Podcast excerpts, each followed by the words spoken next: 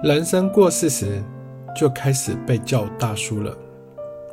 四十岁之后的你，可不能不认识失智。每次大叔不失智节目里，将与您分享近期的失智症新闻与研究新知，在生活中如何预防及延缓失智。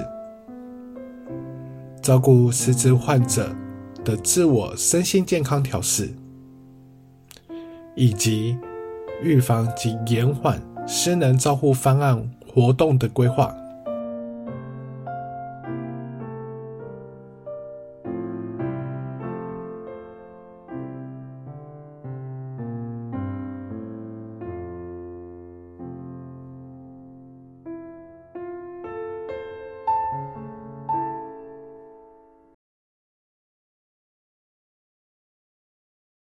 每天三动，三动是哪些呢？第一动是身体律动，每天一起做运动，可以增进平衡、防跌倒、增加心肺功能。第二动是社交互动，在与街坊邻居或是家人彼此的聊天互动。彼此的关系就可以促进社交互动。第三动就是动脑学习，在一参与据点活动，或者是社区活动，或者是在家一起呃创作活动的过程中，透过五感的刺激，可以一起动动脑。那在动动脑的部分呢？如何增进我们的认知功能？例如记忆力、注意力、判断力、规划能力等，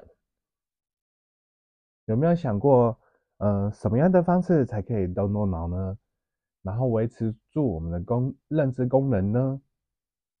其实最好的方式就是与找人一起玩桌游，在。老年医学期刊中有一个报告指出，如果年纪越大的人玩桌游的话，有助于维持脑筋灵光，避免成为老糊涂。这是一个来自英国爱丁堡大学所做的大规模的追踪研究，主要是针对。爱尔兰一千多名的个案，他们的年纪都是在一九三六年出生的民众。接着呢，在这些人七十岁、七十三岁、七十六岁、七十九岁时，持续追踪，让他们做神经心理测验，评估当下记忆力。问题解决能力、反应速度及一般性思考能力。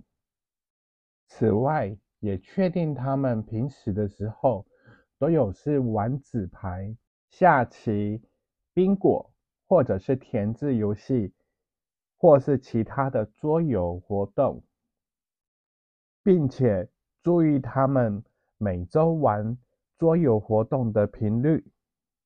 统计发现。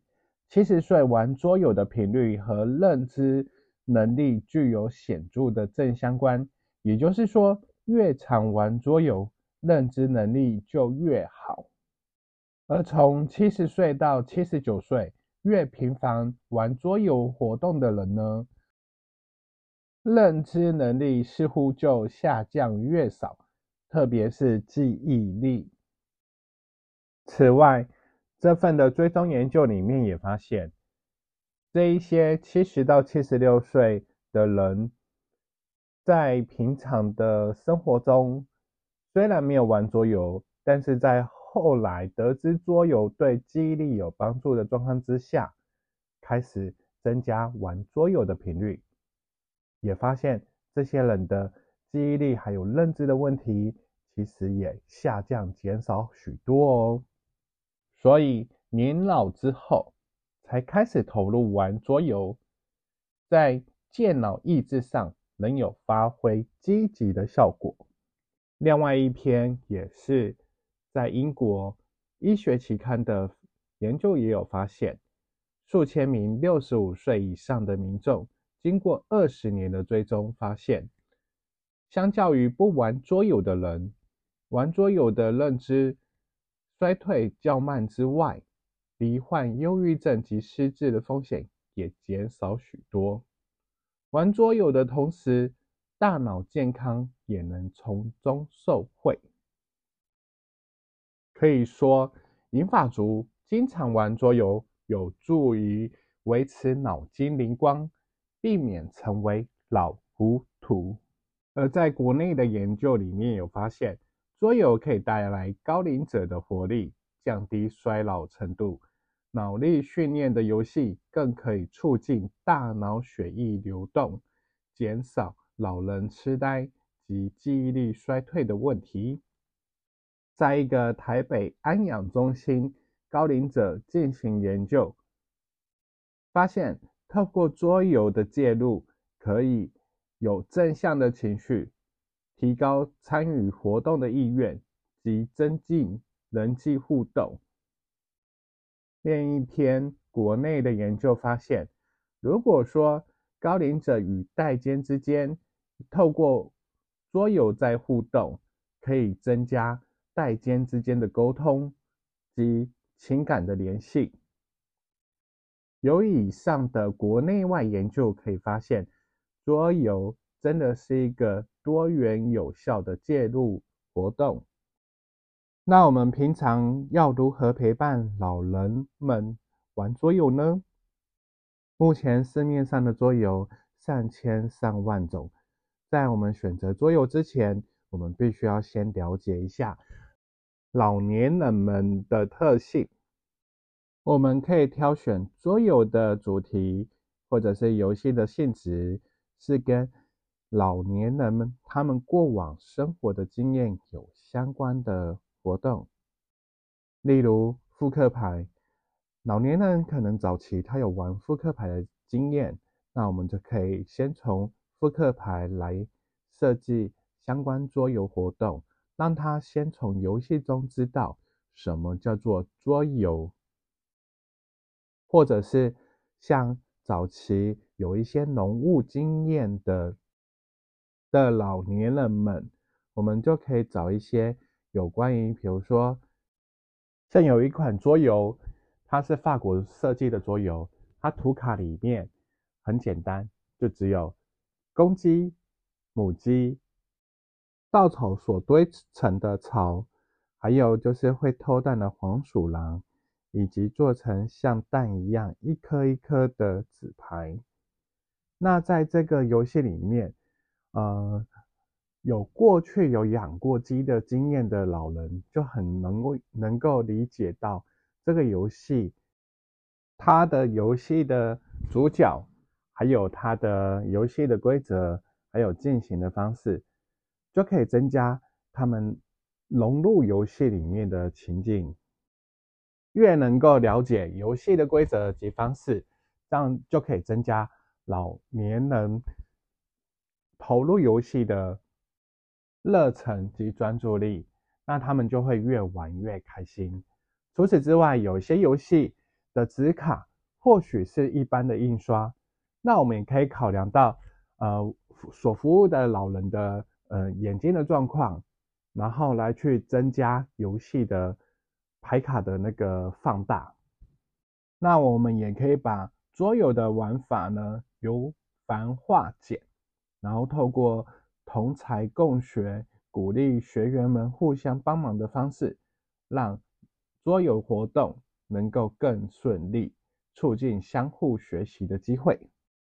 老年人的短期记忆可能状况不是那么好，那我们就可以先做一些额外的提示卡。什么是提示卡呢？就是可以在过程中，然后可以提醒，呃，这游戏的玩法。以减缓他们在桌游过程中游戏规则及程序的记忆焦虑问题，也可以增进他们记得如何进行游游戏。如果桌游游戏的对象是有许多的长辈的时候，会建议多找几位也熟悉这份桌游的志工，这样子就可以协助每一组桌游进行的的长辈都可以被陪伴，然后被协助游戏的进行。这样子就不会让对于游戏不太熟悉或是呃不知道怎么进行桌游的长辈呢，比较能够去感觉不无聊，然后可以去专注在游戏过程之中，他们才能够享受到桌游所带来的乐趣，也进而可以增加桌游，增加人际互动。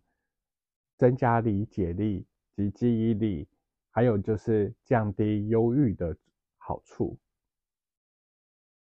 就让我们一起陪老人玩桌游，一起动动脑，顾好脑本。我是大叔零一七，感谢您今天的聆听。以上是这次大叔不识字的内容。欢迎留言分享你的想法及指教。关于识字有任何问题，请上网搜寻“一七解忧信箱”或来信九七三零六零吉安人旅游局第十一号信箱。你的问题，我们将会在节目中回复你。